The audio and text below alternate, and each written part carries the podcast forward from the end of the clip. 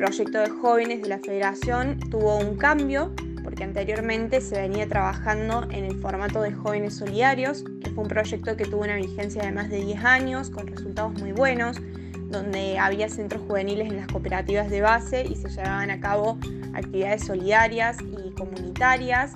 Eh, y obviamente también de, aprendizaje sobre el cooperativismo. Eh, pero bueno, por ahí estaba eh, un poco en deficiencia la parte de la formación de dirigentes. La verdad es que no, es, eh, no se han podido formar demasiados dirigentes del proyecto a pesar de la, cantidad de años que estuvo vigente. Sí, obviamente destacamos eh, los resultados fructíferos tanto de inserción social del joven en su comunidad, como también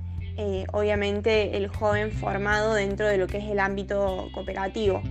Pero bueno, ahora a partir de este nuevo formato, eh, la idea de la comisión es enfocarnos principalmente en la formación dirigencial de los jóvenes para tener una participación verdadera y activa dentro de lo que son los ámbitos de decisión de nuestra cooperativa. En relación a si sentimos que tenemos un espacio real de participación, lo que nosotros vemos es que a veces el proyecto de jóvenes queda relegado solo a esa parte solidaria de la institución y no a la toma de decisiones en relación a servicios, en relación a prestaciones que estaba haciendo la institución, en relación a plataformas nuevas de comunicación y veíamos que en eso las cooperativas por ahí estaban siendo un poco más deficientes en su accionar, entonces lo que nosotros proponemos es esta confluencia de opiniones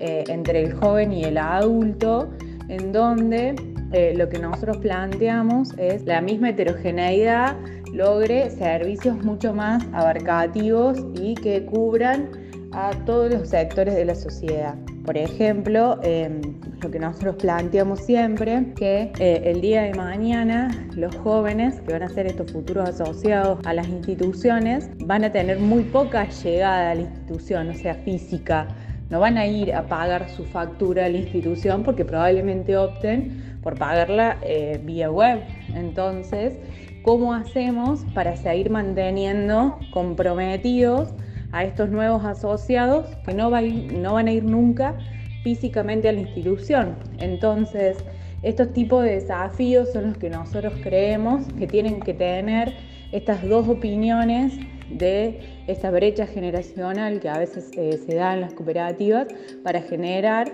estrategias de, de, acción y que las cooperativas bueno, puedan salir adelante en las comunidades. Bueno, en cuanto a cómo es actualmente la participación en los espacios de juventudes, bueno, particularmente en el espacio de la Comisión de Juventud de la Federación es un, es un espacio que se está construyendo. Recién tuvimos nuestra primera experiencia en este nuevo formato, pero particularmente hablando de nuestra experiencia en en representación de la federación, participando en otras instituciones, se destaca que los espacios de juventudes son espacios mucho más eh, heterogéneos, con la participación eh, de mujeres y varones casi en la misma proporción, con eh, mucha más igualdad y equidad a la hora de, de tener que tomar decisiones.